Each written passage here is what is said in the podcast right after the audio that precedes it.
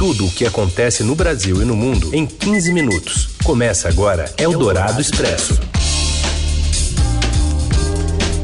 Tudo bem com você? Bem-vindo, bem-vinda. Chegamos. Eldorado Expresso no ar, reunindo as notícias importantes no meio do seu dia. E vamos com elas no FM 107,3 da Eldorado e também em formato de podcast, parceria da Eldorado com o Estadão. Eu sou a Carolina Ercolim, comigo Raíssen Abac. E agora os destaques da edição desta segundona, dia 16 de novembro. Sem provas, Jair Bolsonaro questiona a apuração das eleições e volta a defender o voto impresso. Já o vice Hamilton Mourão considera o sistema eleitoral brasileiro sólido. A farmacêutica americana Moderna afirma que os testes em mais de uma candidata à vacina contra a Covid apontam eficácia de quase 95%. E ainda o início do funcionamento do sistema de pagamentos PIX e os desafios econômicos depois do fim da disputa eleitoral. É o Dourado Expresso. Tudo o que acontece no Brasil e no mundo em 15 minutos. Depois de poucos dos seus candidatos apadrinhados terem tido sucesso nas eleições municipais, o presidente Bolsonaro colocou em xeque mais uma vez a confiabilidade do sistema eleitoral brasileiro. Para apoiadores, o chefe do executivo voltou a citar o uso do voto impresso ao justificar que é preciso um sistema que não deixe dúvidas ou margem para suposições. Nós temos que ter um sistema de apuração que não deixe dúvidas. É só isso. Tem que ser confiável e rápido. Não deixar margem para suposições. Agora, um sistema que desconheço no mundo onde ele seja utilizado. Na sequência, Bolsonaro mencionou desconhecer o uso do sistema eleitoral brasileiro apurado por meio de urna eletrônica em outros países do mundo. Tenho proposta, tive, né? Foi o Supremo. O Supremo disse que é inconstitucional o voto impresso. Tem proposta de emenda Constituição na Câmara. Se nós não tiver uma forma confiável de apurar as eleições, a dúvida sempre vai permanecer. E nós devemos atender a população. Não sou eu quem fala, quem fala é o povo muita gente, ou alguns falam sem ouvir o povo, sem ser dos seus gabinetes. No meu caso, eu estou sempre meio da população e eles querem um sistema de apuração que possa demorar um pouco mais, não tem problema nenhum, mas que seja garantido que o voto que, ela, que essa pessoa deu, né, vá para aquela pessoa realmente de fato. Na semana passada, Bolsonaro já havia dito sem provas que o sistema de votação no Brasil não era sólido e que era passível de fraude. Em declarações anteriores, Bolsonaro tem defendido a volta do voto impresso para o pleito de 2022.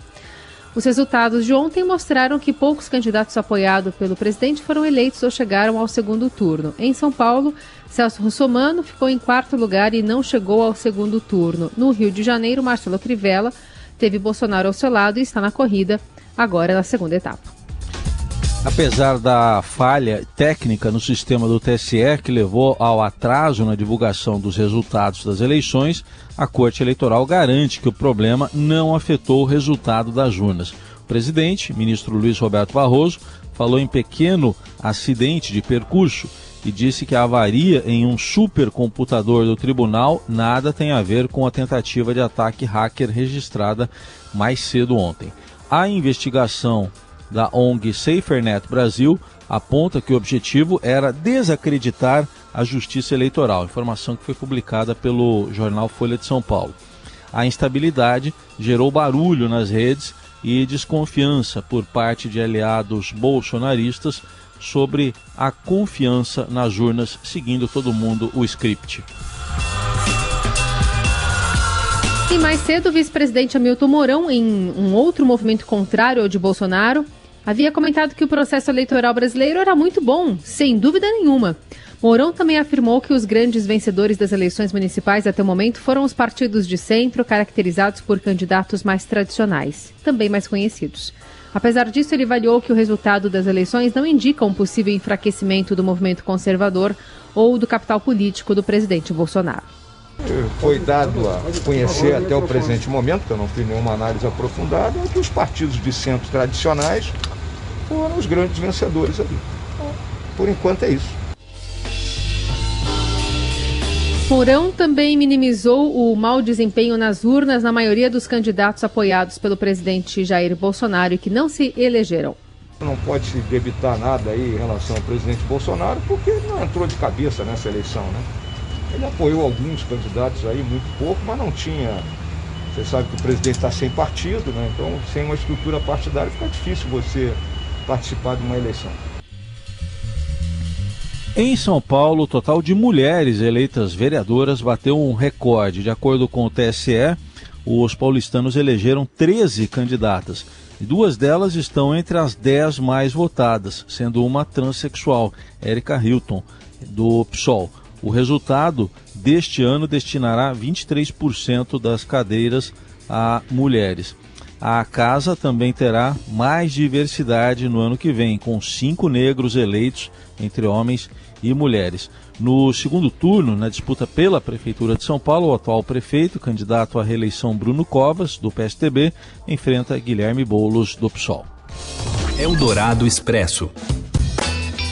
E agora a gente fala de economia, porque hoje começa a funcionar o Pix. Mas se você costuma usar o aplicativo do seu banco, você já sabia disso. Segundo o ex-presidente do Banco Central e colunista da Eldorado, Gustavo Loyola, o novo sistema de pagamentos abre um novo campo de competição e justifica a ação agressiva dos bancos atrás de adesão dos clientes. Os bancos estão muito interessados em cadastrar chaves do Pix né, nas suas respectivas instituições, porque isso é, permite que eles ofertem novos produtos, produtos adicionais para os seus clientes, né? Cartões de crédito, por exemplo, crediário, produtos de investimento, contas correntes e outra, outros serviços, né? Então, é por isso que há essa, essa é, competição muito, muito acirrada aí para a, o cadastramento das chaves do Pix, né? Eldorado Expresso. E temos boas novas sobre a vacina, mais uma tentativa contra a Covid-19. O imunizante em teste da farmacêutica Moderna apresentou proteção de quase 95% de eficácia. O anúncio foi feito hoje nos Estados Unidos. Os resultados vêm logo após também outros resultados semelhantes da Pfizer e aumentam a confiança de que as vacinas podem ajudar a acabar com a pandemia. Enquanto isso, o Brasil registra 165.800 mortes pela Covid desde o início da pandemia e a curva subiu em 13 estados e também no Distrito Federal.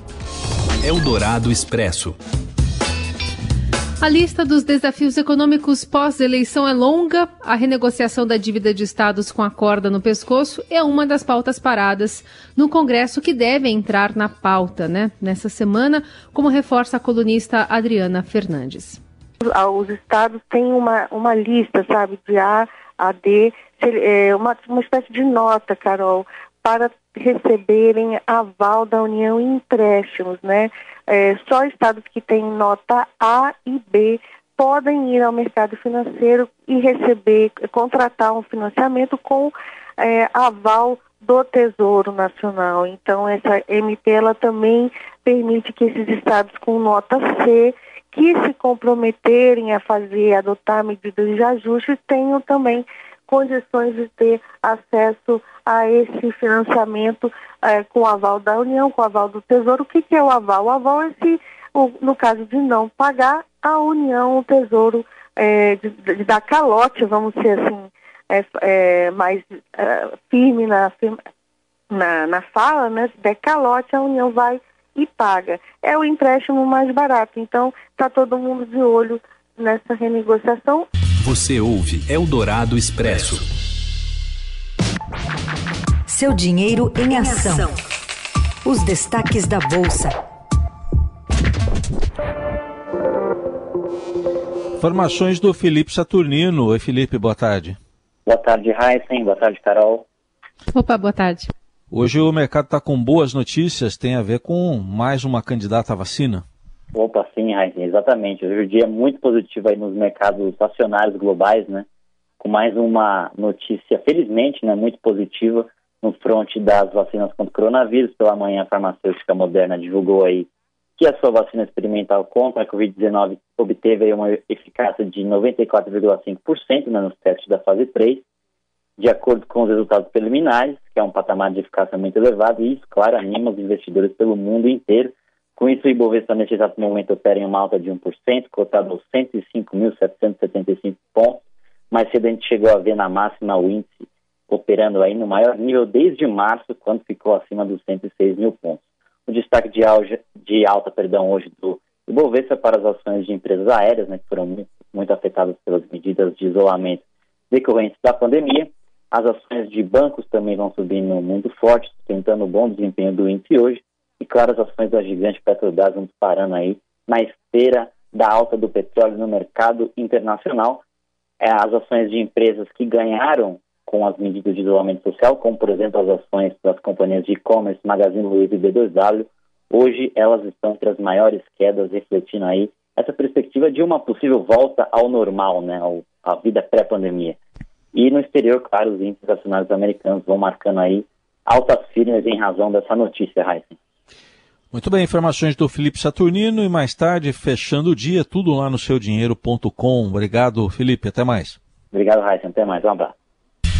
Você ouve Eldorado Expresso. Seguimos com as notícias do, do Eldorado Expresso. Agora, para destacar o esporte, o presidente do COI diz que espera que envolvidos nos Jogos Olímpicos sejam vacinados antes da Olimpíada da Olimpíada de Tóquio. Fala, Robson Morelli. Olá, amigos! Hoje eu quero falar dos Jogos Olímpicos de Tóquio, marcados para o meio do ano que vem, julho e agosto presidente do Comitê Olímpico Internacional, Thomas Bach, está em Tóquio conversando com seus pares do comitê organizador local, a fim de apresentar soluções para a presença de atletas, torcedores e voluntários durante a competição. A competição ainda está longe, mas existe muita preocupação de como ela se dará em função da pandemia da Covid-19. Ainda não existe uma vacina para a doença e o COI está muito alinhado é, no desenvolvimento desta esta vacina. Existe um otimismo muito grande de que todos os atletas que vão competir nos Jogos Olímpicos, todos os voluntários que vão trabalhar e também os torcedores que acompanharão de perto eh, as competições, todos eles sejam vacinados antes de desembarcarem em Tóquio. Então existe essa possibilidade, existe esse compromisso, existe esse otimismo em relação, primeiro, à, procura e, e, e de uma vacina capaz de solucionar o problema. A gente sabe que várias estão sendo desenvolvidas, mas ainda nenhuma pronta. Segundo, de que todos os atletas, toda essa gente do Comitê é, Olímpico Internacional, todo, todo mundo que faz parte da competição, é, que elas sejam vacinadas antes é, de chegar para os Jogos de Tóquio. É isso, gente. Falei, um abraço a todos, valeu! Valeu também pela participação, a presença de vocês, a conversa lá no Twitter com a hashtag Eldorado Expresso. Amanhã tem mais. Uma boa segunda, boa semana. Obrigado, gente, pela companhia. Até amanhã. Você ouviu Eldorado Expresso tudo o que acontece no Brasil e no mundo em 15 minutos.